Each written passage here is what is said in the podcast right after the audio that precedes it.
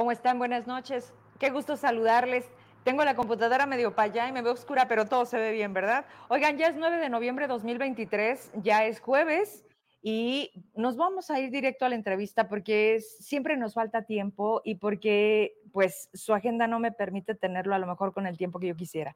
Así que abro la cámara, compartimos porque va a ser eh, cara a cara, que pues estas entrevistas nos gustan mucho porque, porque el lenguaje corporal es, es bien interesante, pero además él es así, irreverente como yo también. Y, nos entendemos muy bien. Pero además vamos a hablar de estos temas que tanto, que tanto la autoridad también eh, no, entra del todo. Y, y es difícil entender qué momento vive México, dónde estamos nosotros, qué estamos dejando de hacer, cómo le estamos entrando, los medios de comunicación, en fin, seguridad, poder judicial. Otis, Otis, porque creo que también está quedando muy claro qué pasó con el presidente. Así que comparto, le doy la bienvenida y le agradezco como siempre que cuando, porque a veces lo sigo hasta el pan y no me va a dejar mentir, porque, porque es muy padre también, este Zacatecas es muy chiquito y se juntan las puntitas y entonces ahí ahí estoy a veces y es cuando le digo, te invito al programa y aquí está. Arturo Nale, pues él es presidente del Tribunal Superior de Justicia del Estado de Zacatecas y está hoy con nosotros. Bienvenido. Dices que cara a cara, o sea que nos vamos a descarar. Nos vamos hasta donde tú me dejes. Mira, la verdad, sí me gusta. Tú, tú a mí, yo a ti.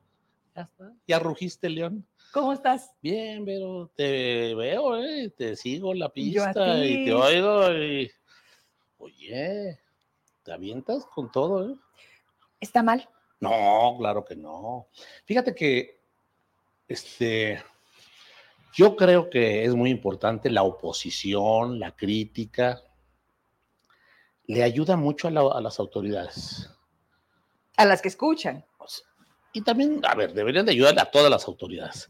Porque es muy común, Vero, yo tengo 35 años ininterrumpidos en el servicio público. He estado en el Poder Ejecutivo, en el Poder Legislativo, en el Poder Judicial, en el Gobierno Federal, en gobiernos de otros estados, con administraciones de un color, con administraciones de otro. Soy un, alguien me decía, eres un burócrata empedernido. Digo, no, soy un servidor público de carrera. No soy un improvisado, no llegué ayer, no ando tratando de aprender, aunque todos los días aprendes algo nuevo. Pero sí me considero un servidor público de carrera. Y me consta, lo he vivido, digo, antes de ser magistrado era subsecretario de Estado. Este, me consta, procurador? Ya, y secretario general de gobierno y diputado federal y sí. nada más me falta ser director del rastro de Susticacán. ¿Y por qué eso? Porque no hay rastro en Susticacán, si no también ya hubiera sido director del rastro de Susticacán. Te falta ser gobernador de Zacatecas. Ay, ahorita. ¿Cuándo entonces? Ay, ay, Oye, a mí me dicen, porque seguramente viste las bardas, y me dicen, mucho críticas, pero no le entras. ¿No? Y creen que nada más uno puede o debe ser en la política. ¿Y por qué no en el periodismo? No, no, a ver. ¿Y por qué no en el servicio a público? A ver, zapatero a tus zapatos. Este, un periodista, un comunicador no es político, no es administrador, no son periodistas puedes hacer periodismo de investigación, pues. Pero te decía que me consta, porque tengo 35 años ininterrumpidos en el servicio público, que es muy común que la gente que te rodea te adule permanentemente. ¿Qué horas son las que usted diga, jefe? Los cocodrilos vuelan, ¿cómo que vuelan bajito? O sea, es muy común que la gente que rodea a, los altos funcionarios este, los lambisconen, los adulen. Es parte de su quincena. Obviamente, obviamente. ¿Y qué crees? Que muchos se la creen, que muchos se marean, que muchos se obnubilan y que muchos terminan por escuchar solo a esos que les endulzan el oído. Y no, Vero es importantísimo escuchar a Verónica Trujillo y a otros y otras como tú, porque son ellos quienes te dan otra visión de las cosas, la opinión de afuera, de los que no están cerca de ti, de los que no escuchas. y, debes festejar, aplaudir que existan y que hagan lo que hacen, porque te ayuda a ver lo que luego no ves. Te ayudan a corregir lo que debes de corregir, a enderezar lo que debes enderezar. Este, yo digo que es muy, es muy importante la oposición, es muy sano para, para toda democracia. La oposición, la crítica, este, aunque a muchos chipocludos no les guste, pues ni modo, pero hay que hacerlo. Sin embargo, veo un nivel distinto de no querer ver y no querer escuchar. Y empieza desde el Palacio Nacional. Y a ver, ahora es al revés. Ahora es la autoridad el que le pega a los periodistas y no los periodistas a la autoridad. No, pero además depende de tu pregunta. O sea, oiga, presidente, nosotros tenemos otros datos. ¿De qué medio eres? Del Universal, sí, claro. Sí, ustedes neoliberales. Pobre reportero, siéntate. Oiga, a mí ya nada más me mandaron a preguntarle. Y basta con eso para que ya esté encima el presidente. Pero a ver, te escuchaba. Yo sigo tus editoriales, estás en otros medios de comunicación y es interesante siempre escucharte, porque buscas este punto medio de no dejar de decirlo, la autoridad que representas y la parte social en la que tienes un impacto. Y entonces hablabas de que Otis no es ni el primero ni será el último acontecimiento mm, de la naturaleza que nos, que nos rebasa, ¿no? El punto es, ya llegó, ah, porque hablabas de la crítica encarnizada que se le hizo al presidente, pero ¿cómo de el que, El que siembra tormentas cosecha, cosecha tempestades. Pero además él empezó, ahora sí que como los niños, él empezó. Sí. Él dividió, y su mensaje es muy claro, pero además sus acciones. Presidente, o sea, se va, o, bueno, no sé ahí tu opinión, pero se va por tierra sabiendo que los caminos están destrozados, habiendo otras formas de, querer ayudar y llegar para estar al tanto. ¿Cuántas horas transcurrieron? ¿A quién tienen en protección civil? Ta, ta, ta, ta. No, es politiquería. La gente de Acapulco llegando al Palacio Nacional para reclamarle, ya no en un tono amable. Ya duro. No, ya, ya es de, ya, ya. Sí. Mira, el, presidente ha dicho que él está impulsando la cuarta transformación. Pues, ¿cuáles fueron las otras tres? La independencia fue la primera gran transformación de este país. La reforma fue la segunda. La revolución mexicana fue la tercera, dice, y esta es la cuarta transformación. Yo no creo que se esté dando una transformación como la que generó la independencia, como la que generó Juárez con la reforma o como la que generó la Revolución Mexicana, pero sí hay una transformación. No de ese nivel, no de esa profundidad como la que tuvimos en 1810, en 1857 o en 1910. Pues, es, otro tipo de transformación. Hay un factor que sí, los muertos. Entre, muchos otros. Mira, sí, sí, sí, hay una si hay un cambio. Si hay un cambio en muchas cosas. Si hay un cambio.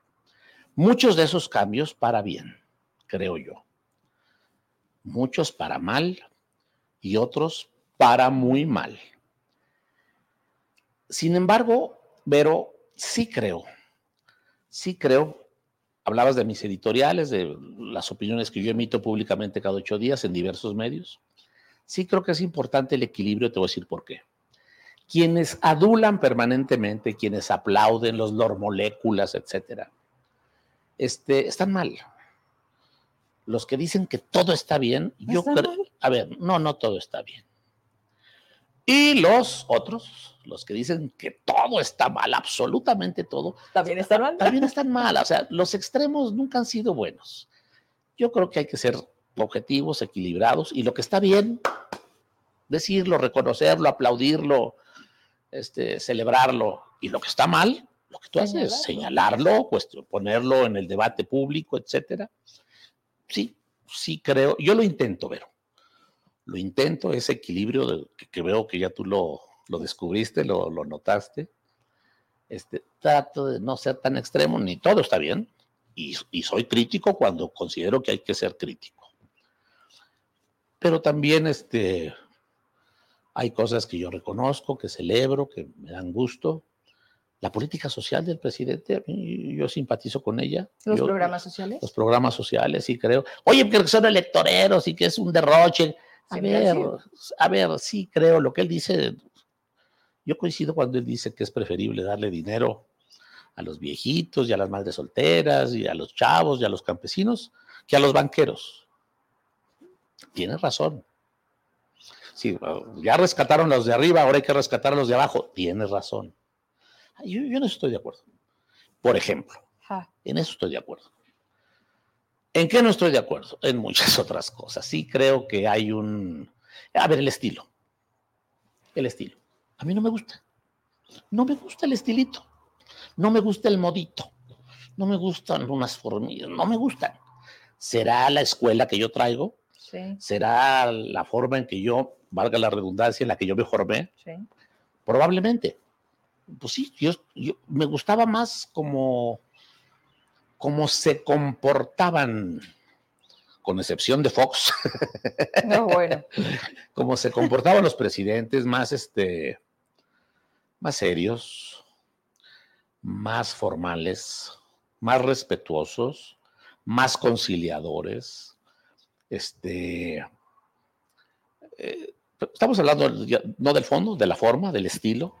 El estilito, ¿o será que el presidente sureño es tabasqueño, es de la costa, es tropical? y, y, nosotros somos acá del norte que somos distintos, no somos, tenemos otro estilo, entonces como que no empatan los estilos de, de la, de la gente del sur con la gente del norte, somos distintos. A lo mejor digo, quiero, estoy tratando de, encontrar una explicación a por qué no me gusta el estilito, los moditos, la formita. Hasta, hasta este, hasta el... No, a espérate, estás hablando muy rápido. Yo, yo no puedo, presidente, yo no puedo. Mira, además de que las mañaneras, ¿cómo para qué? ¿Las ves? Mm, al principio lo empecé a considerar como parte de este proceso. Pues sí estás obligada. Pero no, es intolerable, no me da la vida. Nunca he visto una. No, no, no hace falta. ¿no? Además, pues, ¿Sabes por qué? Porque en la noche veo algún noticiero y, y, sacan ahí en... Los extractos. A, ver, me entero de que a veces duran tres horas y hasta más. Pero en la noche te las resumen en, en dos minutos. En, dos minutos, en una nota, claro. En los medios nacionales. A ver, pero además si tocara los temas realmente importantes, pues creo que otra cosa sería, pero no, o sea, puede dedicar una mañanera de tres horas y no hablar de Otis, del huracán, ah, porque hoy precisamente determinan que la emergencia ya terminó. ¿En dónde? En Acapulco. Pues acabo, de hablar con la tía Tere.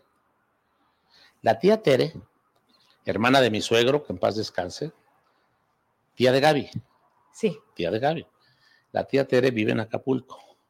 Tiene más, tiene más de 80 años de edad. Perdió su casa, perdió su casa, terminó en un albergue donde no había nada. Porque no prepararon nada. Este, y afortunadamente ya la rescataron las hijas. Y, este, no, no, no, no. acabamos de hablar con la tía Tere antes de venir al programa, hace una hora. No, Vero, la emergencia, por supuesto que no ha terminado. Es más, apenas empieza. No lo digo yo, lo dice la tía Tere hace una hora que hablamos con ella. Está allá. Que está en Acapulco, vive en Acapulco. 16 días ya transcurrieron. Sí. O sea, e, este tema no es ni de hace tres meses, porque además hay un compromiso de los hoteleros, creo que ayer salieron de Palacio Nacional, tuvieron una plática con el presidente, de manera eh, parcial, abrir algunos hoteles para el mes de diciembre. Y luego viene en abril el tianguis turístico. El tianguis turístico. Y dice el presidente, se va a hacer. A ver, lo que, lo que nos platica ahorita la tía Tere, pero no te lo puedes imaginar. No tiene cama, no tiene refrigerador, no tiene televisión, no, tiene, estufa, no tiene... Pues sí tiene casa, pero sin techo, este, sin vidrios. Este... ¿Y esa parte cómo se va a atender? Bueno, pues ahí, mira, si ella le dijimos hace ratito que si se queda esperanzada que llegue el gobierno a, repararle lo que la naturaleza le, le, descompuso o le quitó, pues va a pasar mucho tiempo. No, pues ahí tiene que entrar la familia, obviamente. Este... En el caso de que se puede, pero de los tantos miles de afectados, ¿quién les va a reparar? ¿Quién les va a regresar?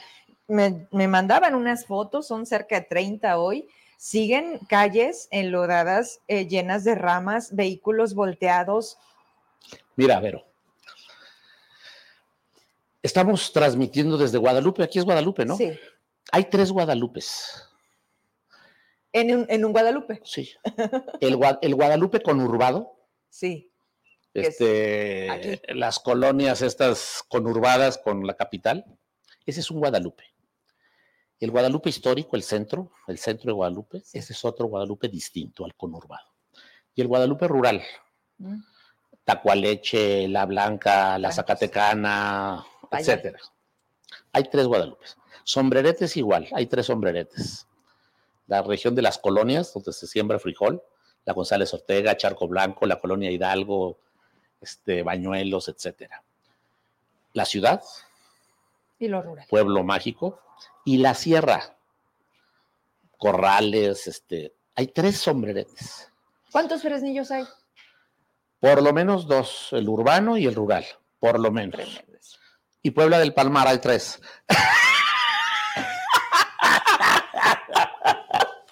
Bueno, hay tres Acapulcos. Ok. Hay tres Acapulcos. El que todos conocemos, la costera, la zona hotelera, hoteles ya este, viejitos, hoteles ya para un turismo clase media. Ese es un Acapulco. Está el Acapulco Diamante. lo bonito. Donde tienen sus departamentos, fundamentalmente los chilangos de un estrato social, clase media alta y alta. Ese es otro Acapulco. Pero está el otro Acapulco que nadie conoce. Y es el más grande. pues no está bonito. El más poblado, donde viven todos los que trabajan en la zona hotelera y en Acapulco Diamante, los meseros, los cocineros, las recamareras, los este, los, ah, ese Acapulco está atrás de la montaña. No se ve. No se ve. Porque ya ves que Acapulco remata en una zona montañosa. Atrás de la montaña está el verdadero Acapulco, donde viven los acapulqueños. Porque en la costera y en el Acapulco Diamante no hay guerrerenses, no hay acapulqueños. Son turistas nacionales, por cierto, ya no hay turismo extranjero en Acapulco. Tú llegas al aeropuerto de Acapulco, ves ahí los vuelos y puros vuelos nacionales. Ya no ves vuelos a Europa, ya no, como lo hubo en un tiempo. ¿eh? Este, bueno, ahí atrás de la montaña está el verdadero Acapulco, donde viven los acapulqueños. Es enorme, más de un millón de personas viven ahí. Ahí está el verdadero desastre. Ahí llegó el huracán. Ahí está el desastre. Sí porque los hoteles más o menos se detienen con sus buenos cimientos, sus traves, sus columnas. No, ¿sabes qué tipo de viviendas están ahí atrás de la montaña? Pues de lámina. Con techos de lámina, de palma, espiso. A ver, Como tierra y ahí el des... Igualito. Lo conozco, ¿eh? Igualito. Este, ahí el desastre es... No te imaginas. Total.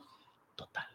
Total, ¿Qué va a pasar en ese Acapulco? ¿Qué va a pasar en la mano de obra que le da mantenimiento a la zona diamante de la perla del Pacífico? Por cierto, ahí también está la violencia.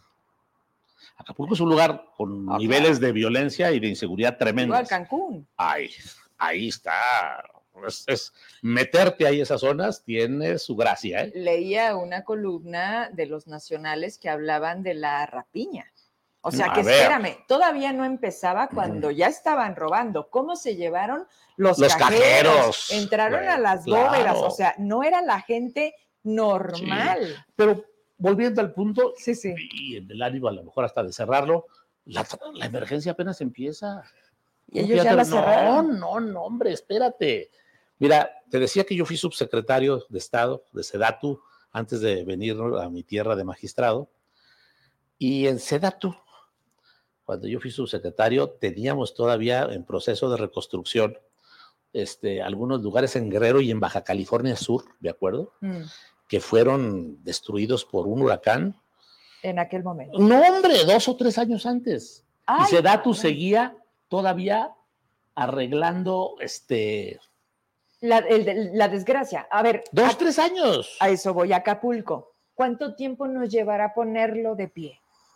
Con lo que representa. No solo la parte En lo que te cae el siguiente huracán. Hay que levantarlo para que esté bien. y que se vuelva a caer.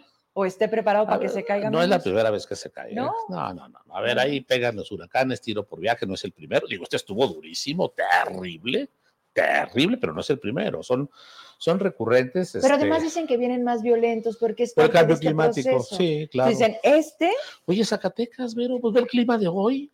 a- ayer había una ola de calor, Ve ahorita. se siente Sí, diferente. hay un- no, el cambio climático es, eso es durísimo. Y, eh, a ver, he estado estudiando esto que, que ocurrió con Otis y, y- y dicen los expertos que la evolución de un ciclón es más o menos de 24 horas. Empieza un ciclón Eh, y, tarda aproximadamente 24 horas en agarrar la fuerza, que toda la fuerza. cinco es lo máximo, ¿no? Exactamente. ¿Sabes en cuánto tiempo este ciclón? en tres horas. En tres horas. Sí, sí. Entonces, ni siquiera hubo tiempo de alertar a la población. Ahora, si lo hubieras hecho, Sí. ¿Qué hubiera pasado? a ver, de todas ¿Cómo? formas, de todas formas, este, no lo han explicado bien, no lo han dicho. ¿Cómo lo van a explicar que te batallan No hasta se con la ortografía? A ver, la neta, estamos, digo, ¿qué cabrón nos está viendo? La verdad, pero la verdad, A ver, no han explicado, creo yo, adecuadamente qué es lo que pasó en Acapulco. ¿cómo explicas lo que no entiendes, pero además si no tienes expertos? ¿A quién pones a, a reaccionar? Yo entendí Oye, tú que la chava de protección civil es este, historiadora del arte, ¿Historiadora de qué? del arte. ¿Y qué hace protección civil? Pues es que es lealtad, ¿Y qué hace un agrónomo en Pemex? es lealtad. ¿Y qué ha- ¿Qué- qué- cu- cuál era el de Insabi? En Insabi, ¿a quién teníamos? A ver, Te decía, Vero, hace ratito, hay cosas que me gustan y que las aplaudo y que las reconozco. El tema de la austeridad, el tema de la honestidad. A ver, pero la me austeridad encanta. para México. Bueno, Pero este, a ver, este tema, de, por ejemplo, de los perfiles, a ver, Vero, ¿vi- ¿no viste anoche la- el debate del presupuesto? Sí, Oye, qué cosa, qué nivelito, qué penita. qué penita. Qué penita. Fíjate que hoy fui a Jalpa, vengo llegando, por eso me ves así tan folclórico. Es- Estaba 30 grados, 32 grados la temperatura en Jalpa. Y en la mañana hicimos escala en Villanueva. Nos paramos a desayunar en el mercado. En la planta alta del mercado de Villanueva hay unas fondas maravillosas, la birria excelente, el menudo de primera, unas tortas de chorizo brutales. ¿Le entraste a todo? A todo. no me Obviamente. trajiste nada. Sí, pero en ¿Está el, en trayecto te lo tuve que comer. en el trayecto me Gracias. Oye, entonces ll- llegué ahí al, al mercado a desayunar de Villanueva, en el, el camino, el camino a Jalpa, y hay varios puestos, y todos quieren jalarte a su puesto. Sí. Véngase acá, güerito. No, mire, acá es más barato, acá está más rico. Y luego llegó un cantante a cantar, y luego llegó una señora con gorditas y otra vendiendo pepitas de calabaza. Más agradable el mercado de Villanueva que el debate de Del Congreso. Oye, No, no, no, no. Oye, ¿lo viste? Digo, la comida ahí presente, pero el nivel No, El nivel de- no, de- no, qué de la clase que nos gobierna. Mira, yo ya fui diputado. Yo fui diputado federal en la 59, hace 20 años. Ya lo quité de mi currículum. ¿Ya te da pena? No, a ver. Oye, decían que el fuero te dura tres años y la vergüenza te daba la vida. A ver, ¿qué pasa con eso? ¿Qué pasa ahí? Qué bueno que lo tocas porque a veces entre, entre esta oportunidad que nos damos de, esto no es una entrevista, esto es una charla. Sí, A ver. y, en, y además en privado. Además no nos ve nadie. No ver, nos ve nadie. No, lo hago por hobby aquí, ¿no? A ver, ¿por qué hemos llegado a estos niveles? ¿Por qué nos gobiernan estas personas? ¿Por qué las votamos? O sea, ¿por qué todavía te decimos, los medios de comunicación que tenemos esta gran responsabilidad de intentar presentártelos para que mínimo los conozcas? Por rateros, por corruptos, por hostigadores sexuales, porque hay de todo. ¿Sabes?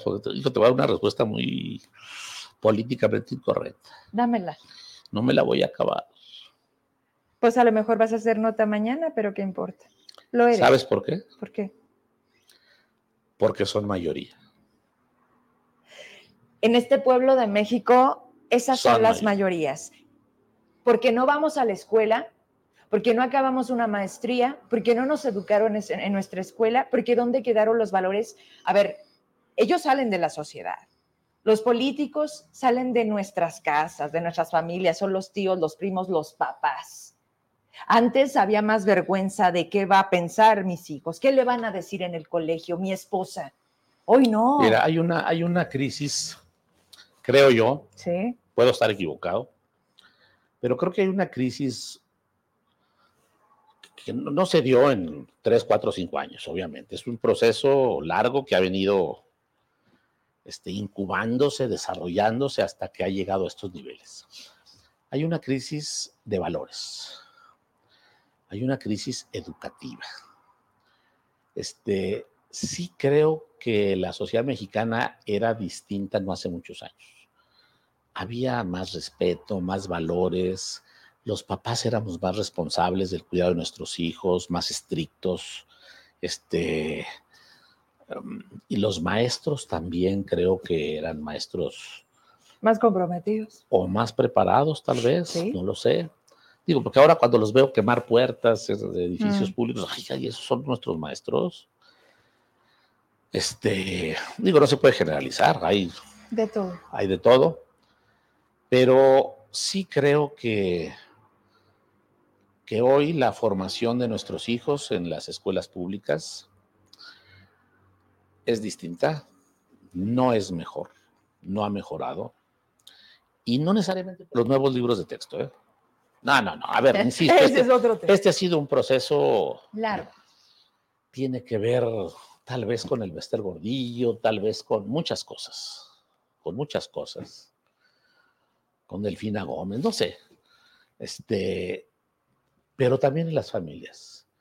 Las familias, sí creo que hoy los papás somos más permisivos, somos más, hay una palabra muy zacatecana, más pasalones. Y también más ausentes. Más ausentes, este, y pues por eso, por eso hay tantas cosas que vemos a diario, a diario, a diario, que dices tú, ¿cómo es posible que haya chavos que hacen esto? ¿Dónde están los papás? ¿Dónde están los maestros de esos muchachos que no se dieron cuenta con quién andaban?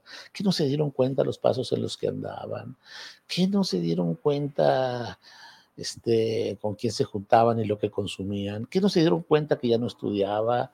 ¿Que no se dieron cuenta que, o sea, este... A ver, llévame, llévame a tu, a tus días. Te interrumpí, perdóname entre tantas cosas Hoy fuiste a inaugurar un centro de convivencia, familiar supervisada. ¿Cuántos tenemos en Zacatecas? Había tres, uno en Zacatecas, uno en Fresnillo y otro en Jerez. Ahora tenemos seis y próximamente vamos a abrir el séptimo.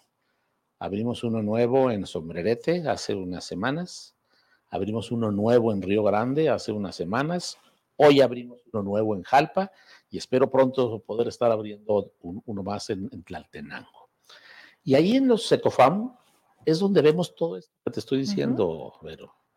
Ahí ves familias fracturadas, familias rotas, familias descompuestas, familias conflictuadas, donde los papás, Vero, no se agarran a sillazos, no se agarran a balazos, se agarran a hijazos, como si fueran piedras has oído hablar de la violencia vicaria, ¿no? Sí. Del papá que a su hijo le habla mal de la mamá, o al revés.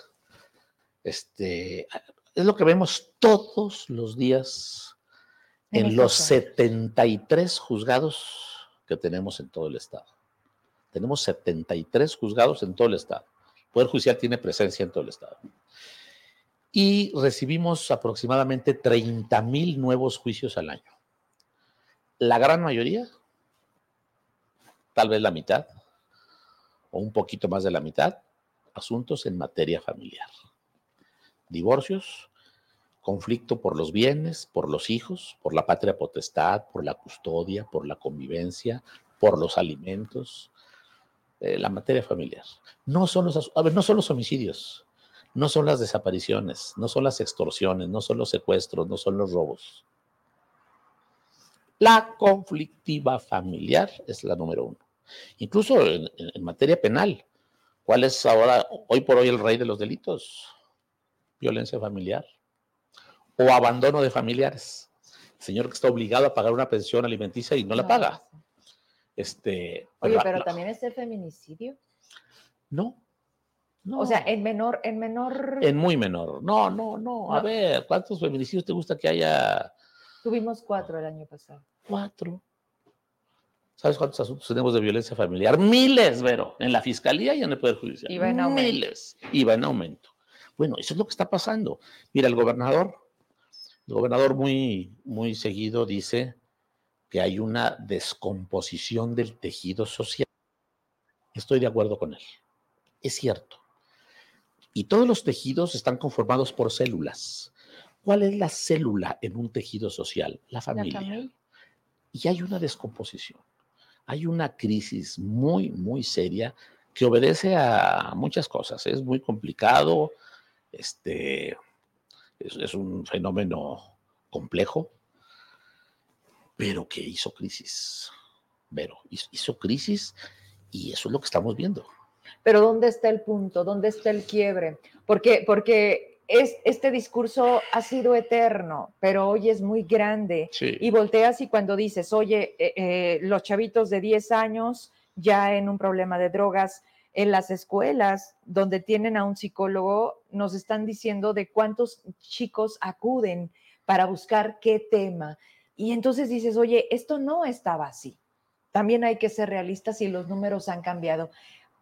Yo me he preguntado, igual que tú como papá, como abuelo, ¿qué, estamos haciendo mal? Por eso empezaba yo así. ¿Qué estamos dejando de hacer? ¿En dónde no le estamos entrando?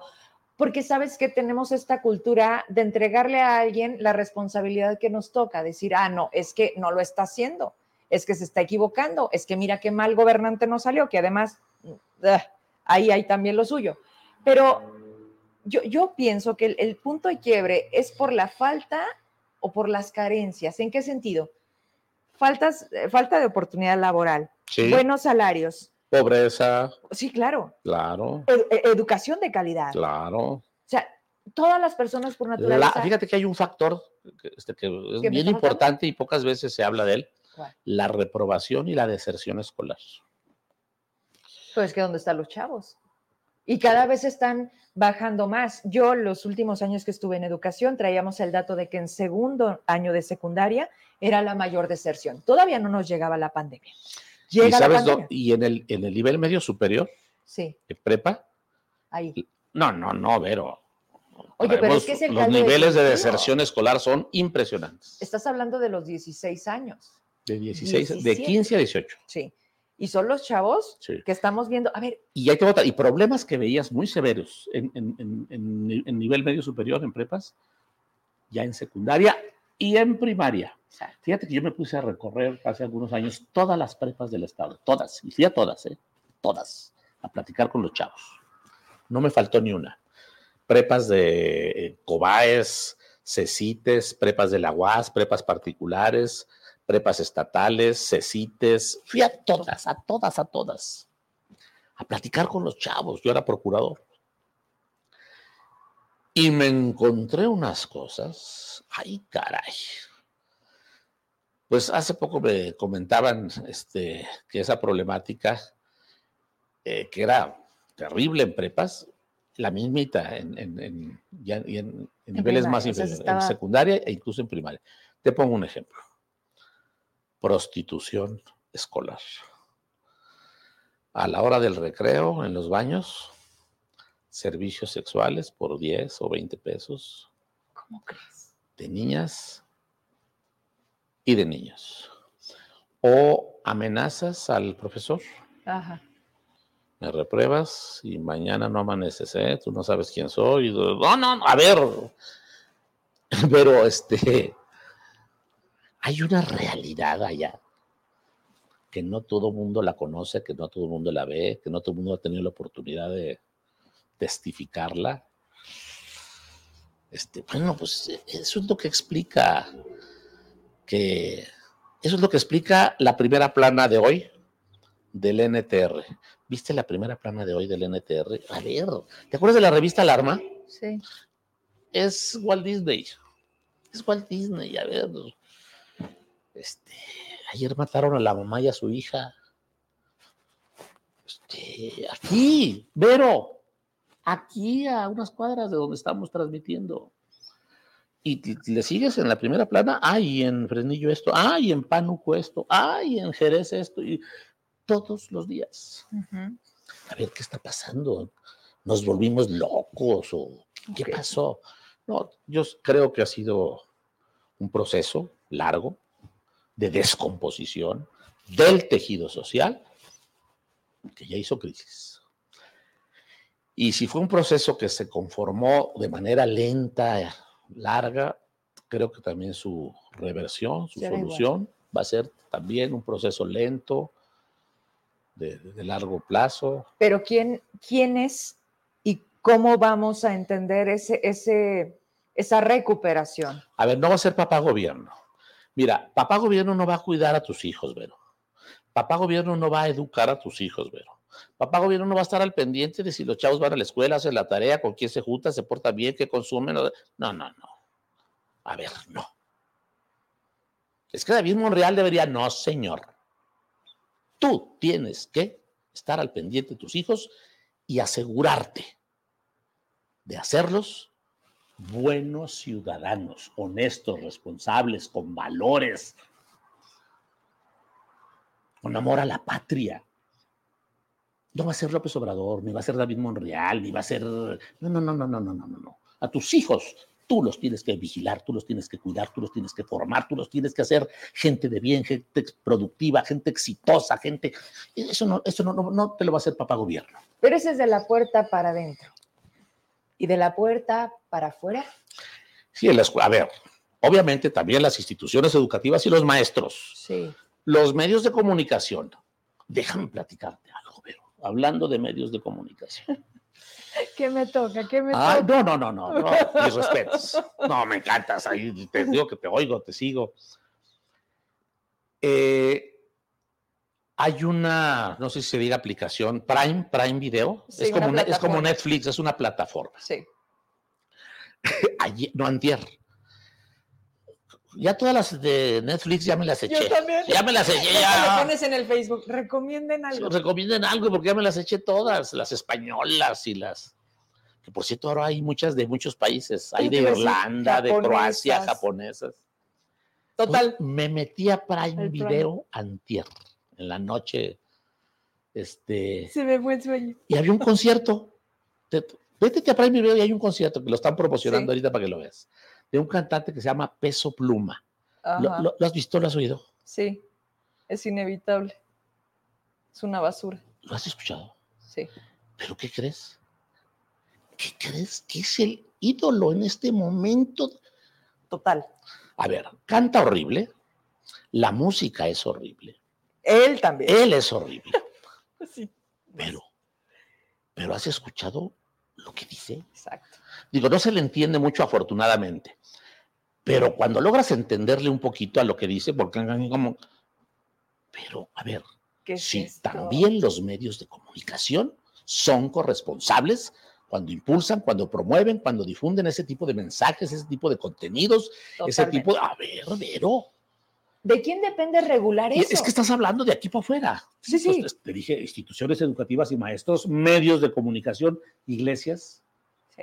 Las iglesias pueden hacer mucho. La bronca de la Mara Salvatrucha en Chiapas, ¿sabes? Ya se nos olvidó.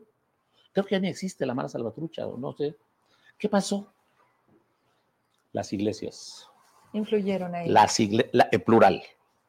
Las iglesias rescataron a pueden hacer mucho las iglesias, mucho, mucho, mucho, mucho. A ver, ahorita lo que dijiste está bien interesante, ha sido tema También las autoridades, obviamente. Sí, pero a ver, ¿quién promueve, quién, quién en el Spotify, o sea, hoy todas las aplicaciones que dices, un millón de reproducciones, les entregan premios, son la, la, panacea a estos tipos, y vos te dices, son una porquería, sus letras son una basura, las niñas las bailan, las cantan el 30 de abril en fiestas infantiles, a ver, espérame, espérame. ¿Quién las pone? Los papás. ¿Quién se las pone en el carro? Los papás. Sí, claro. Pero ¿quién? Me estás dando la razón, pero. Pero la radio empieza. La radio empieza. Me estás dando la razón, hablé de los medios de comunicación. ¿Quién regula los medios de comunicación? ¿Quién le dice eso no? Ah, pero ¿qué crees? ¿Y dónde dejas la libertad de expresión? ¿Y dónde dejas la libertad de. De elección? A ver, a ver, pues es que sí. Entonces me, entonces me regresas a lo que más me duele. Cuando me dijiste, no te va a gustar porque no es políticamente correcto. Las mayorías deciden consumir eso. Sí. Esto es México. Y buena parte del mundo. Y regresé la semana, tengo ocho días que regresé de Argentina y de Perú. ¿Qué te topaste? Este, cosas muy, muy parecidas. Lima, precioso, preciosa la ciudad. También fui a Cusco y le decía, por ejemplo, a los taxistas o a, a, un guía, contraté un guía un día para que me hiciera un recorrido en la catedral, ya sabes. Oiga, qué bonita ciudad, jamás me imaginé. Yo creí que Perú, no, es que no ha ido aquí a cinco minutos. Ahí está el otro Perú, el verdadero Perú. Ay, como todo y como. Y en Buenos Aires, exactamente lo mismo. Una ciudad encantadora, se parece a París, se parece a Nueva York, se parece a, este, a Madrid, Buenos Aires está divina la ciudad. le dices a los argentinos, oigan, qué hermosísima ciudad tienes. Espírate tantito, que no has ido al gran. Esto es Buenos Aires, vete al gran Buenos Aires. Porque una cosa es Buenos Aires y otra cosa es el gran Buenos Aires. Y el gran es el bueno. Todos tienen su, como decía. Así está el mundo. Así está. Unos con la problemática más acentuada, obviamente. Pero te repito, hace ocho días llegué de Perú y de, y de Buenos Aires y sí, este, pareciera que el problema es mundial, en tal vez en algunos lugares más, en otros menos. Pero aquí vivimos. Y aquí A ver, y hay que seguirle dando para adelante y echándole ganas. Y... Oye, ¿cómo están tus jueces? Eh, se vino una temporada complicada. están maltratados, están hablando mal de ellos inmerecidamente. La otra vez dijo un alto funcionario, que los jueces le hacen un gran daño al país. Yo creo que los que le hacían un gran daño al país eran, uno, los delincuentes, y dos, los políticos incompetentes y corruptos. Como el que y ahora resulta que son los jueces, hazme el favor. Pero no le puso nombres, ¿no? O sea, los jueces. Ah, porque, porque dejas libre a los sanguinarios. ¿A cuál sanguinario? nombres. Nombres. Ver, pero más que lo que. ¿Te acuerdas de aquel juego? Tú estás muy jovencita, pero los que nos están viendo, que ya están viejitos igual que yo, se acordarán de un juego que jugábamos eh, de niños. Lo que hace la mano, hace el de atrás. ¿No te acuerdas de ese juego? No. Pregúntaselo a tus abuelos, a tus papás. ¿Pero en qué consistía? Lo que hace la mano, lo que hace el de adelante, lo hace el de atrás. Era un juego. Ya. Lo que hace la mano, hace el de atrás. Pues lo que hace la mano, hace el de atrás. Si el presidente en Palacio, ahora vamos contra estos, ahí van todos contra esos. Ahora vamos contra aquellos, ahí van todos contra aquellos. Lo que hace la mano, Lo hace, el de, hace el de atrás. Con una pequeña diferencia. Que yo no soy Norma Piña. Piñata, también le dice Norma Piñata. Que la traen a garrotazos como piñata, ¿no? No, no, a ver. Yo represento, soy la cabeza de una institución maravillosa que hace una función, un trabajo. Somos de los poderes judiciales mejor calificados del país. No lo digo yo, lo dice el INEGI, lo dice USAID, lo dice México Evalúa, lo dice World Justice, este, World Justice Project, lo dice, están los nuestros números. Este, yo no puedo permitir que se difame, que se denoste, que se calumnie. Este, mira, Vero, yo tengo ocho años trabajando en el Poder Judicial de Zacatecas. En ocho años, ¿sabes cuántas quejas o denuncias me han llegado contra jueces por actos de corrupción? Me pidió dinero, recibió dinero. Este, ni una. Ni una sola. Ni una. Dicen que hay dos cosas en la vida que no se pueden ocultar. El amor y el dinero. Tú puedes detectar de inmediato una persona enamorada. Todo el día anda así viendo para arriba, oyendo a José José. Se le nota un tipo que anda perdido. Eh, bueno, pues no se puede ocultar el amor y tampoco el dinero. Una persona que tiene dinero, vele los zapatos. ¿Ferragamo? Ve, ah, claro, vele el reloj. Vele el coche. Vele la casa donde vive. Y las viejas. Vea, vea, vea qué escuelas van sus hijos y a dónde se van de vacaciones. Ve la señora qué bolsa trae. Y, no puedes ocultar el dinero. Bueno, yo te invito a que escojas a uno, al azar, a cualquiera de los 110 jueces y juezas que tiene el Poder Judicial de Zacatecas. Escoge uno al azar, civil, familiar, mercantil, laboral, penal, adolescentes, ejecución, escoge uno al azar. Al azar. Y checa qué carro trae. Y checa dónde vive. Y checa qué zapatos y qué reloj trae. Y checa qué escuela van sus hijos. Y checa A la hora que encuentres un juez enriquecido, me dices dónde te firmo mi renuncia. Esos son los jueces y las jueces de Zacatecas.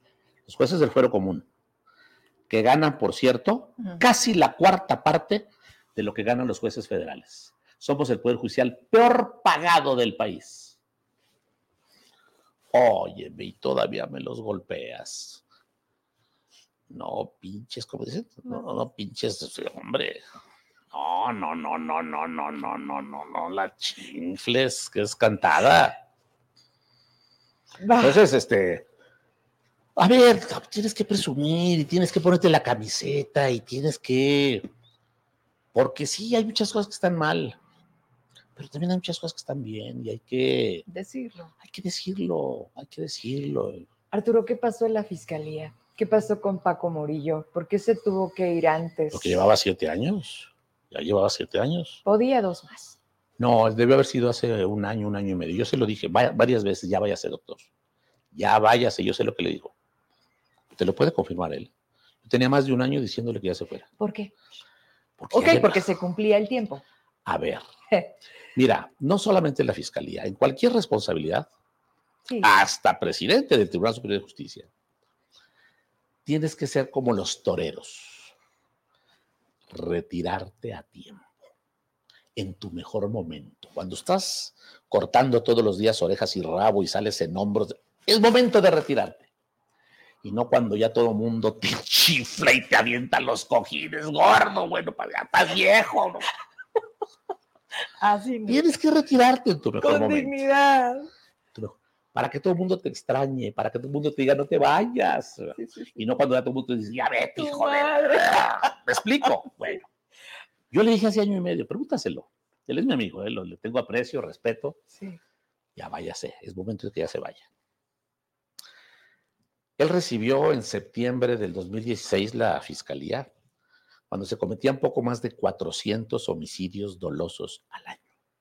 En el 2016 Zacatecas se registraron 440 y tantos homicidios dolosos al año. Cinco años después, Vero, en el 2021, casi 1.400. ¿Sabes cuándo me fui yo de la Procuraduría? Cuando traía 130 y tantos homicidios dolosos al año. ¿Qué hago aquí? 100%. ¿Qué hago aquí? 139 homicidios dolosos al año. Revisa la estadística oficial del Secretario Ejecutivo del Sistema Nacional de Seguridad Pública. Yo me fui de la Fiscalía, antes era Procuraduría, con 130 y tantos homicidios dolosos al año. Siete años después, 1.400, o sea, el mil por ciento. Sí. Me salía a tiempo. Murillo Ruiseco no se fue a tiempo. Debió haber sido, bueno, pero ya, ya, ya lo hizo, me hizo caso, creo que me hizo caso. Este, es una institución hermosísima, de una gran responsabilidad, muy expuesta, riesgo, muy desgastante, muy desgastante. Todos los días tienes que explicar lo inexplicable. Todos los días tienes que justificar lo injustificable. todos los días tienes que dar noticias de cosas que debes resolver y no resuelves. No por falta de voluntad, sino porque no es sencillo, créemelo. Digo, yo ya estuve también ahí casi cinco años. Este. Y quedas mal socialmente. Y, no, y no puedo dejar de comentar porque desde entonces no te había tenido en aquella rueda de prensa en donde hablábamos de los datos de INEGI del 99% del tema de las denuncias, de la impunidad. Zacatecas es un estado impune. Y, y nada más le faltó a Murillo en aquel momento, pues decir que no tenemos agencias del ministerio, pues casi en todos los municipios, ¿verdad? Y que entonces la gente a dónde va y denuncia. Y además la que sí va y denuncia, como las mujeres del C5, como todo lo que está pasando hoy, que terminan siendo castigadas y a los otros les siguen pagando y los ponen de asesores, que por favor, ilústranos con el significado de qué es un asesor. Asesor. Tiene, tienes que revisar la palabra etimológicamente y te lo dice, asesor. Hace, del verbo hacer. Sor, sor, monja o madre, sor yeye, sor en gracia, sor yeye bueno, asesor, no haces ni madre. y el coordinador de asesores es el que coordina a los que no hacen ni madre. Yo he sido tres veces coordinador de asesores, por cierto. ¿Y no hacías ni madres? A ver, asesor. a ver. asesora esto, asesora al otro, asesora. Es que hasta para mandar a hacer hay que saber hacerlo. Sí. A ver, a ver, sí son importantes los asesores cuando tienes verdaderos asesores buenos y que les haces caso y que te ayudan, etcétera. Pero cuando son aviones, aviadores, que, por lo regular suelen ser aviadores los asesores, por, no digo que todos, solamente el 99%.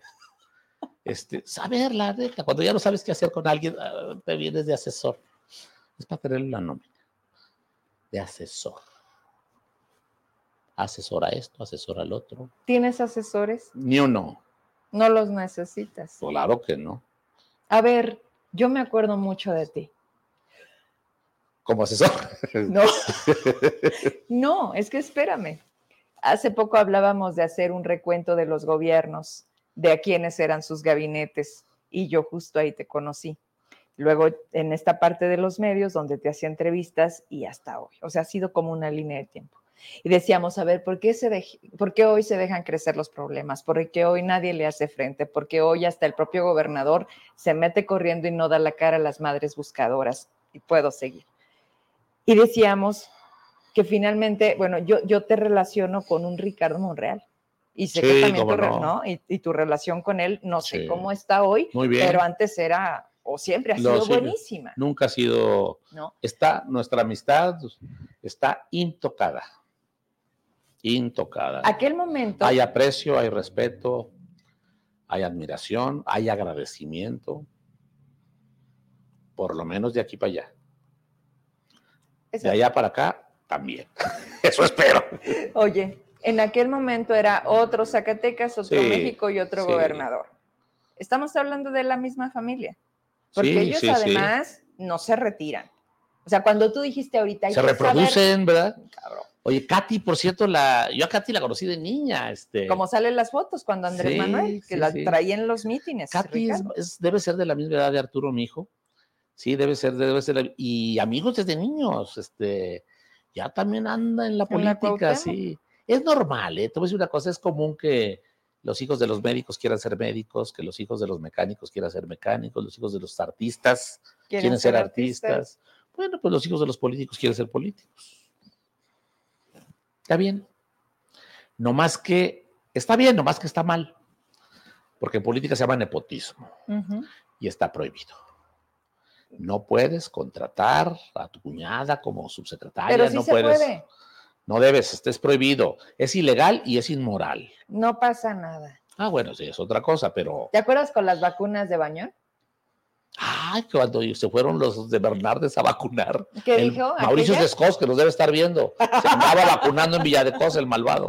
Sí, Pero ¿y sabes lo que le dije a Mauricio? Cuando me enteré que andaba vacunándose en, en, en. ¿En te felicito, mi mamá debe haber hecho eso. No lo hizo y mi mamá murió.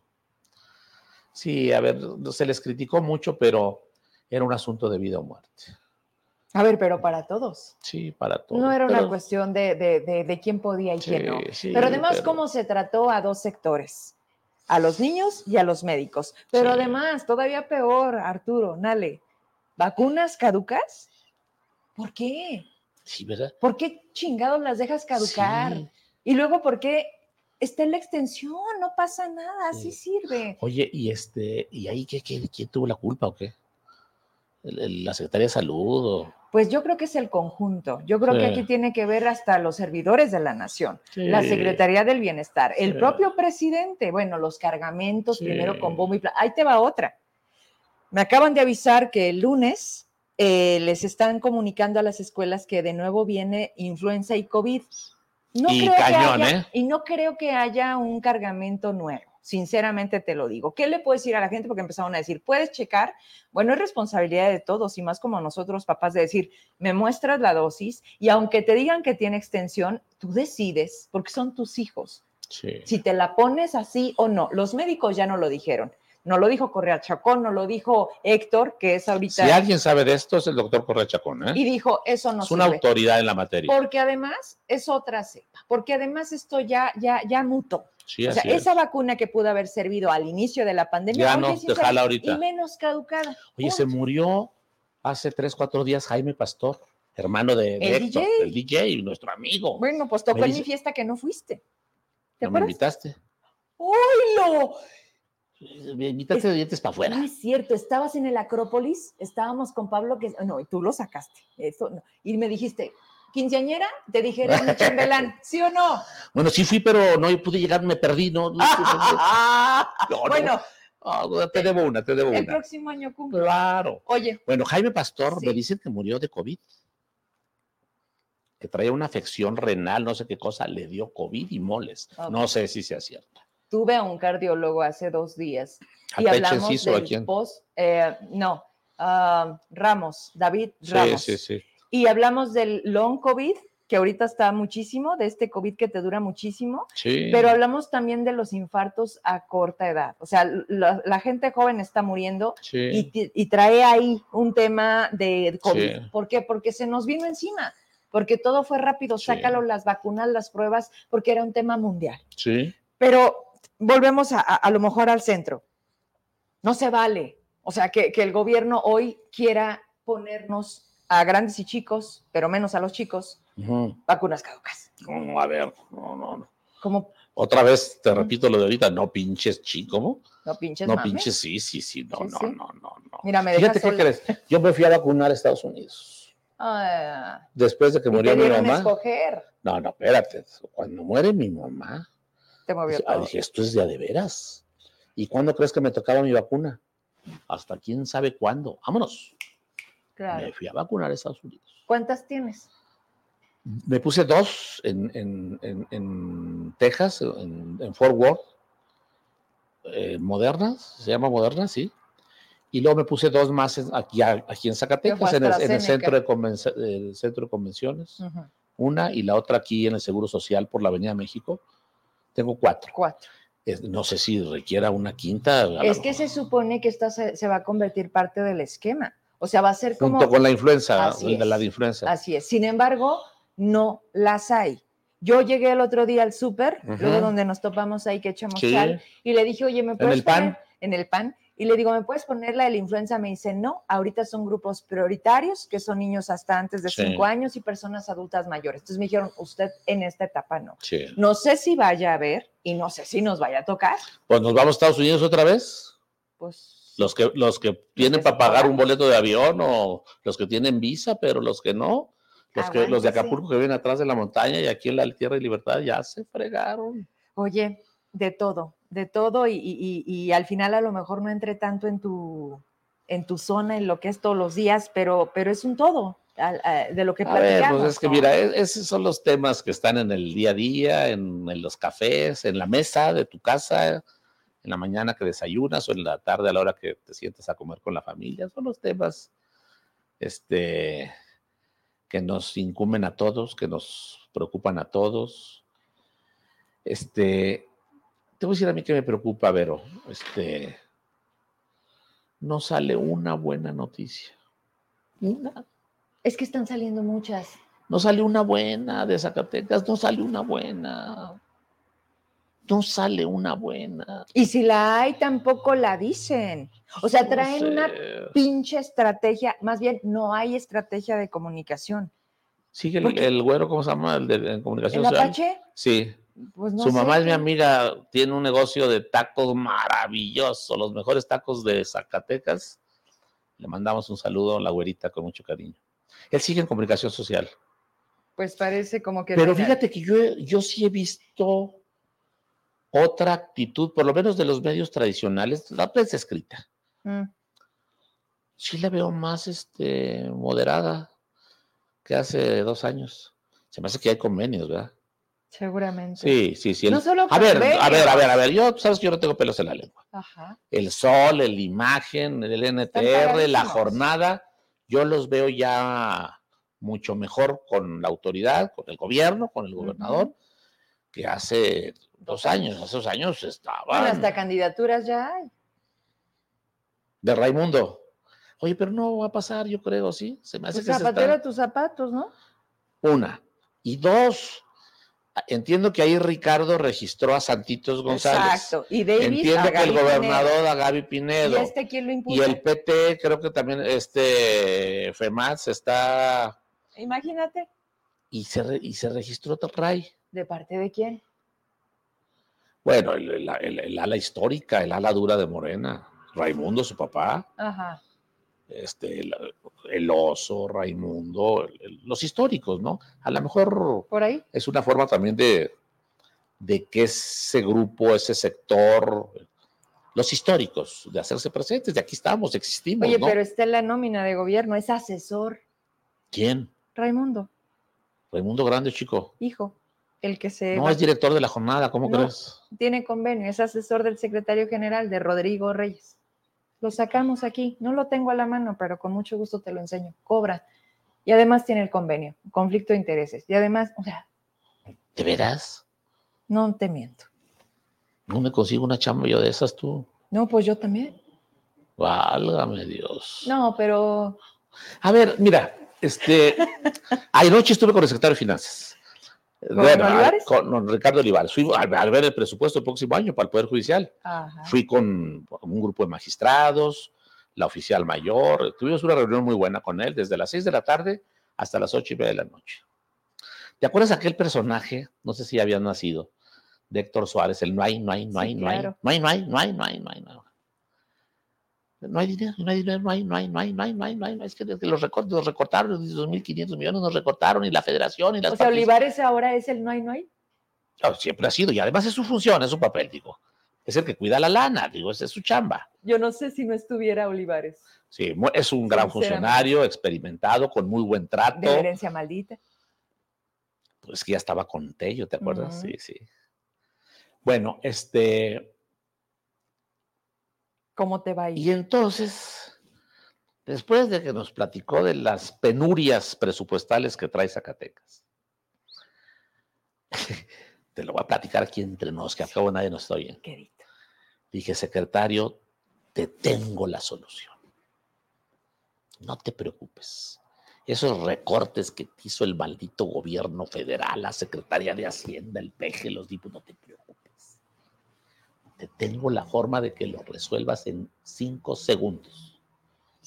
Tengo testigos, ¿eh? que se lo dije anoche. No, no, además te conozco. A ver, dijo, a ver, ¿cuál es la solución? Cancela el segundo piso. Esos tres mil millones de pesos. Con eso tapas el hoyo que te está generando la caída de las participaciones federales. No hagas esa obra que nadie quiere. No quieras esa- no hagas esa obra que no sirve para nada. No hagas esa está. Con eso. ¿Y qué te- Digo, no, nomás tengo mil millones. Pues esos mil millones, ocúpalos para tapar los hoyos que te ha generado la caída de las participaciones federales. Ay, yo pensé que todos los pinches baches y las carreteras que están hechas una... Sí, oye, ¿No? sí hay un hombre. Oye, pero el carreterómetro. No sé si viste ayer la publicación del gobernador. No. Carreterómetro, No, ni él lo puede pronunciar. pero ¿y ¿en qué consiste? Pues en eso, en arreglar las, la red carretera. Oye, y- ojalá arreglen rápido, este, si nos está viendo el señor gobernador, con todo respeto, Hay, hay, una carretera que va de Río Grande a Sombrerete por la colonia González Ortega y es una carretera estatal. Es la carretera por donde sale toda la producción frijolera de Zacatecas. Toda. Está, Vero. No, no, no, no, no, es una vergüenza. A ver. Pero están todas. Para, por esa carretera te vas de Río Grande a Sombrerete. Toda la producción frijolera por ahí circula. Circulaba. Mm ya te vienes a Fresnillo para ir a Sombrerete. No, bueno, la, de Fresnillo tampoco está tan distinta. Porque esa carretera está totalmente intrasable. Ojalá, señor gobernador, la carretera Río Grande Sombrerete por González Ortega, ojalá le puedan meter mano urgentemente. Meta el carreterómetro. Esa, pero esa, esa, ojalá. el tema que. A ver, entonces le dijiste, en cinco segundos te lo soluciono, tumba la obra. ¿Qué te dijo? ¿Nada más tengo mil millones? Pues eso es otro, no, no, es, no es no, no es cualquier cosita. Pero. a ver, a ver, pues son, cada gobierno tiene sus estilos y sus prioridades. Ajá. Y su visión, ¿no? ¿Tú entendiste ya dos años la, visión y el objetivo y el sello que va a dejar David Monreal? ¿O a ver, mira, sí, creo que al gobernador le interesa mucho el tema carretero, el tema agropecuario, él viene de ser coordinador nacional de ganadería. Que fue un fracaso. Sí, pero también hay que decirlo. Pero también hay que decirlo. Creo que el gobernador, no sé si de forma inteligente, se ha colgado de los programas federales, de los programas del presidente. Este, la delegación del bienestar, pues como la de Zacatecas, como la de todos los estados, pues se dedica a repartir dinero todo el día y todos los días. Y en muchos de esos eventos donde se reparten los apoyos de los programas, ahí está el gobernador. Nada más. a ver, pues. Pero eso es federal. ¿Y qué está haciendo lo estatal? Es una, decisión política que. Convenientemente. Ah, claro. A lo mejor cualquier otro lo haría también, ¿no? Pero sí creo que uno, pues es aprovechar todas las bondades que te generan, las bondades políticas que te generan de esos programas sociales. E, el tema carretero, este, el tema agropecuario, eh, pero, pero. viene bueno. Creo yo, puedo estar equivocado. Yo no soy experto. Yo estoy empezando en este negocio. Creo que hoy por hoy la más alta prioridad debería de ser, y además te lo piden los ciudadanos a gritos, seguridad y justicia. Por encima de las carreteras, por encima del segundo piso, por encima del bienestar, por encima, a ver, seguridad, seguridad y justicia. Este, hace poco anunciaron eh, un incremento a los salarios de los policías. Muy bien, bravo. A ver, lo de la fiscalía, ¿dónde se va a quedar? Porque tú, tú, viste las tomas en las calles, duró un mes. ¿Cómo los quitaron? Con la fuerza pública. En la madrugada acusados de, ay, caray. Tú emitiste varias veces posturas a través de tus redes, mandabas Absolutamente, claro. y, así, pero además como si no hubiera pasado lo nada. Del, lo del C5, que me dicen que se va a construir. A ver, seguridad, seguridad. A ver, no hay certeza jurídica sobre el terreno. Estás construyendo en algo que no tienes.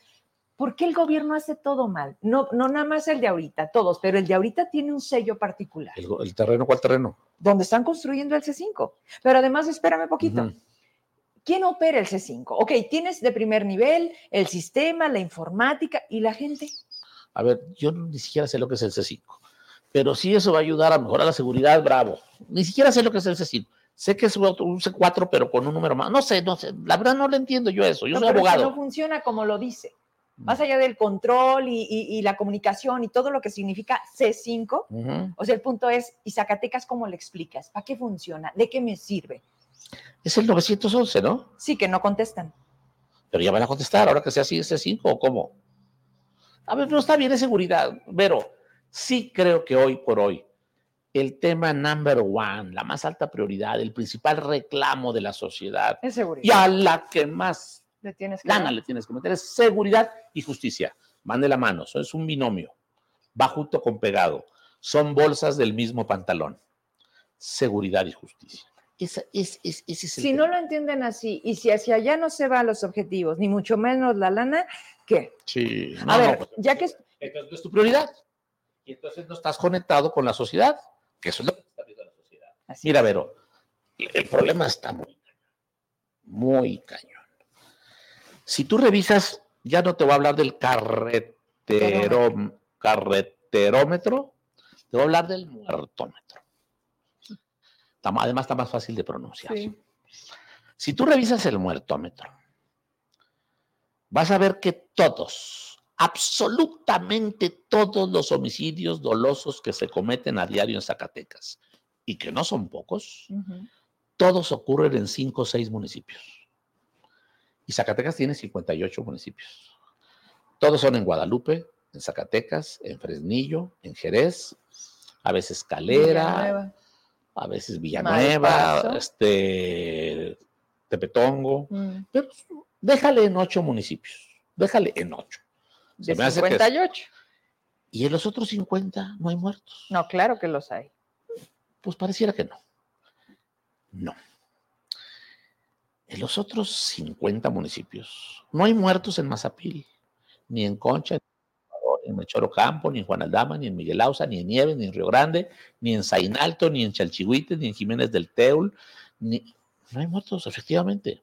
Y no hay muertos ni en Moyagua, ni en Mezquital del Oro, ni en Huanusco, ni en Apulco, ni en este Susticacán, ni en Momax, ni en Tepechi. No los hay, en 50 municipios. Sí hay a veces acá en el sureste, en Villa González Ortega, en Pinos, pero este, en Luis Moya hay 50 municipios donde no hay un baño de sangre, como sí lo hay en estos municipios que te mencioné al principio. Oye, pues entonces el Estado, la mayor parte del Estado está en paz. La mayor parte de los municipios y la mayor parte del territorio. No, Vero. Lo que ocurre en esos 50 municipios no son, otras cosas. son otras cosas que los que viven o vivimos aquí ni se imaginan en el norte del estado y en todo el sur del estado, cogobiernan los malos. Y son los que te autorizan o te desautorizan todo. Aguilar Camín lo bautizó como la, la paz narca. La paz narca. Este, esa es nuestra realidad no de Zacatecas, ¿eh? de la mayor parte del país. Digo, dicen que mal de muchos, consuelo de tontos, no, no es para consolarlos, pero es un fenómeno muy complejo, muy delicado. Este. Arturo, viene un año electoral. Ay, otra vez, otra vez elecciones. Ay, otra vez las promesas, las mentiras. Los mismos. El gasto. ¿Sabes qué es lo más cabrón? Que son los mismos. Otra vez, si se quieren reelegir todos, ¿verdad? Todos. Los que pues nunca es que no hay chamba. Los que no van, Marco Flores. Pero no hay chamba. Entonces, pues, aunque sea de diputado, aunque sea de senador. Oye, y de gasolinazo se compran carros nuevos. Oye, A ver, hay una expresión muy zacatecana. Otra, ahí te va otra expresión muy zacatecana. Hace, rato te dije la de los pasalones. La de los pasalones. Ahí te va otra expresión muy zacatecana. Pues es lo que hay. es lo que hay. Perdóname, me molesta mucho ese. Es lo que hay. Pero es lo que hay. Pues no me gusta. Pues es lo que hay. Entonces, ¿qué hacemos? ¿Nos vamos de aquí o qué? Esto no va a cambiar. Pues es lo que hay ¿A en dónde? Pues aquí, a ver, aquí En Argentina. Aquí está tu familia, aquí está tu casa, aquí está tu trabajo, aquí están tus vivos, aquí, está, aquí están tus amigos. Aquí están los malos. Sí, donde quiera está. Como dijo la recién casada, está dura la cosa. A ver, me dicen que, oye, le dijo el otro, y peor que se va a poner. Oye, y peor que se va a poner. Y, siéntate, porque bueno, a ver. 918, dice aquí en Zacatecas los policías municipales y el director de seguridad levantando gente. Con esto cierro. ¿Quién dijo eso? Luis Enrique López ¿Nos están, ¿Nos están escuchando? No, ¿Nos están viendo? Mucha gente. Oye, ¿no quieren en privado esto? ¿No te había dicho que era en vivo? ¿Nos están viendo? Completamente. Y tienes muchos mensajes. A ver, Héctor Alvarado, ¿te acuerdas de Héctor Alvarado? ¿Vive Héctor Alvarado? Claro. Mira. Después de comunicación social lo logró. Mira, es mi amigo, lo quiero mucho y es muy fregón.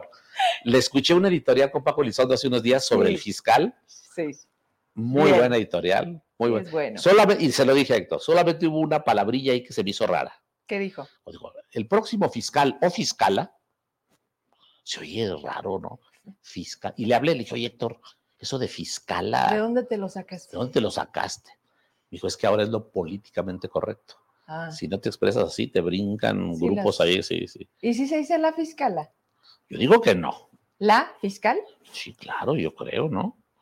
Por lo menos así lo dice la Real Academia de la Lengua. Oye, vamos a leer. Así lo dice la Real Academia de la Lengua y todo mundo menos Héctor Alvarado. dice, a ver, pónmelo. Ah, me dice que si ya van a empezar los albures. Saludos a su perversidad, don Arturo Nale. Super.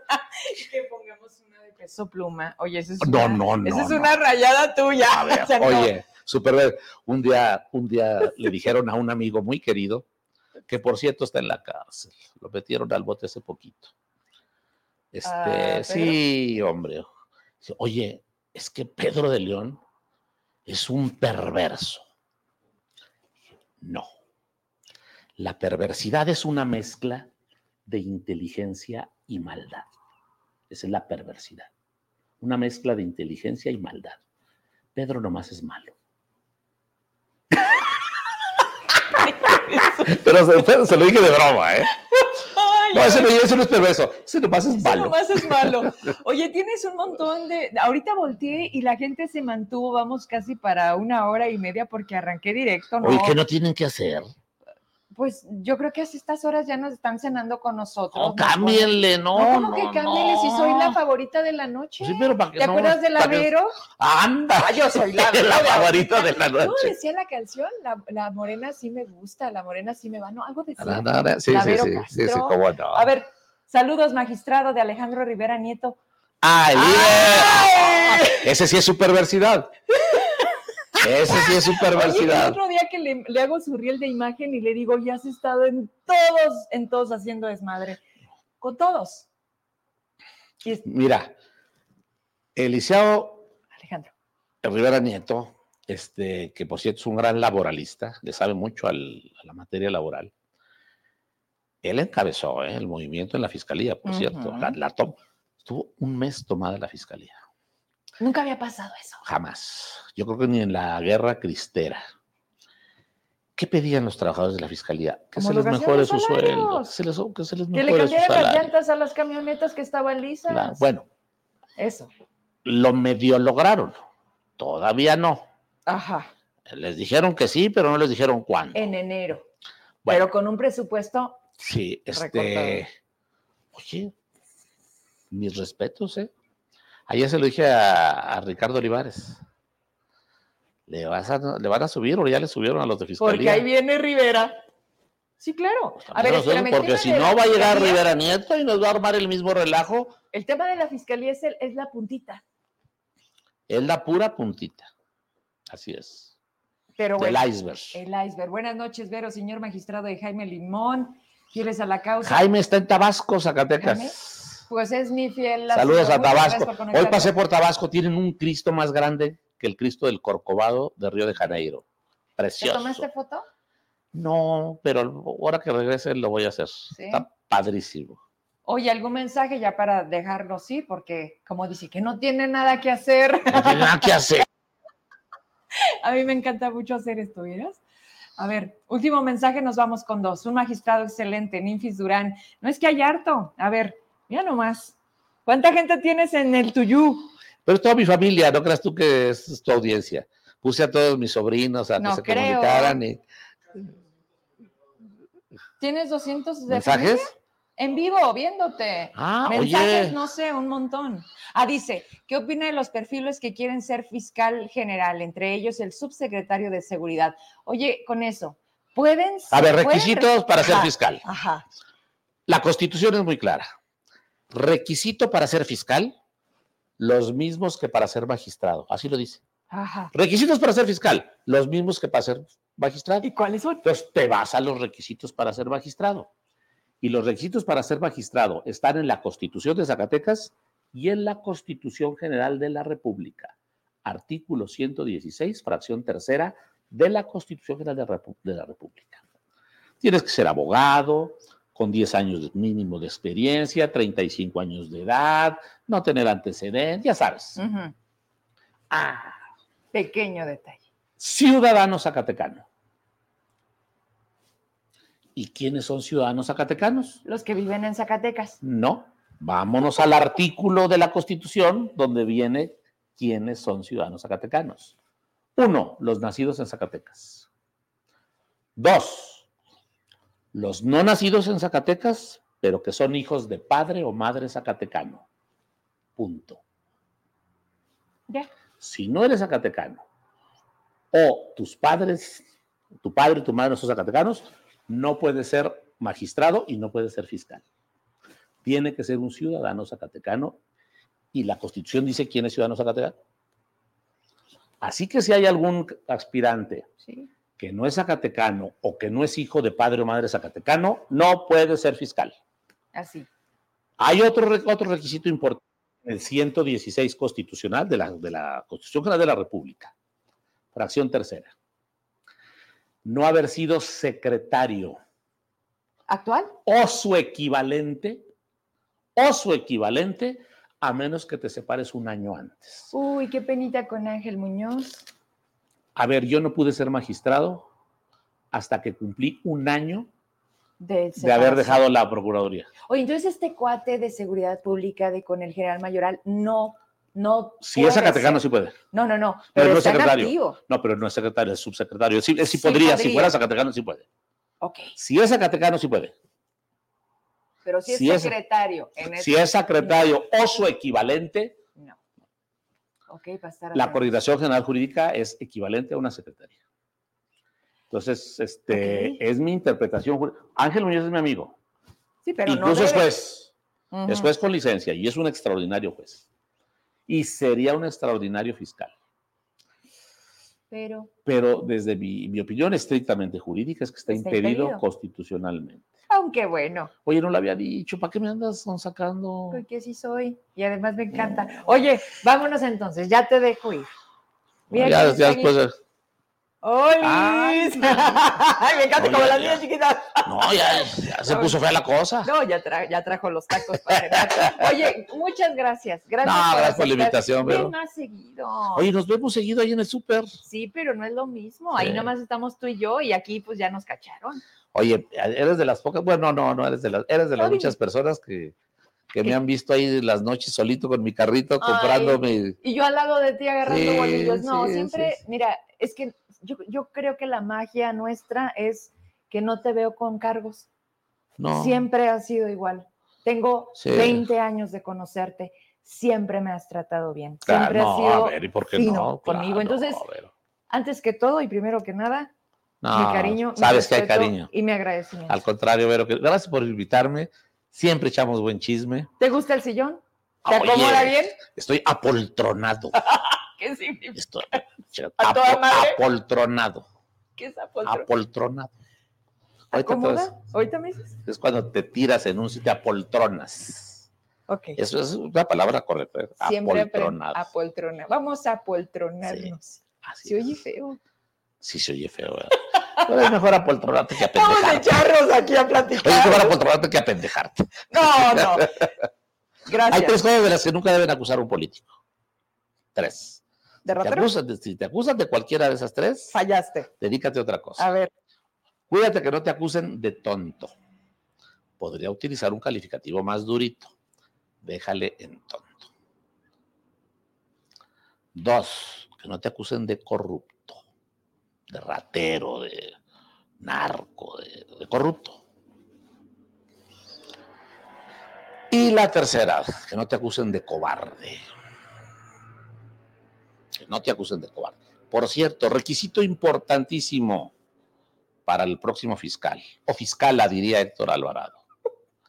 No y es un requisito que no está en la Constitución, pero es un requisito.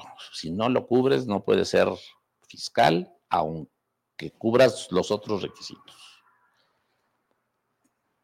Tienes que tener Muchos. carácter. Oye, Cara- pero te vas a enfrentar ahí a la gente más mala del mundo, a la más mala. a la tienes- clase política les hace mucho falta. Carácter, sí. Huevos. Bueno. Sí, sí, sí, la neta. Lo dijo Pablo Quesada hoy. Sí, No sé si viste su Muy cartón hoy. ilustrativo, lo Dijo, adoro. principal requisito, y pone un cartón, De 12. tiene toda la razón Pablo Quesada. Es muy importante que tengas valor, carácter, arrojo, decisión, huevos. A ver, ya no, ya, ya, ya no estamos al aire, afortunadamente. Se lo estoy diciendo aquí en privado a mi amiga. Por cierto, se me acabaron. ¿Vamos al súper? ¿Con los huevos? Ya, ya, ya, ya, ya, ya, ya, ya, ya, ya. Ahora ya. Ahora sí ya nos vamos. ¿Por los huevos? Estabas al aire.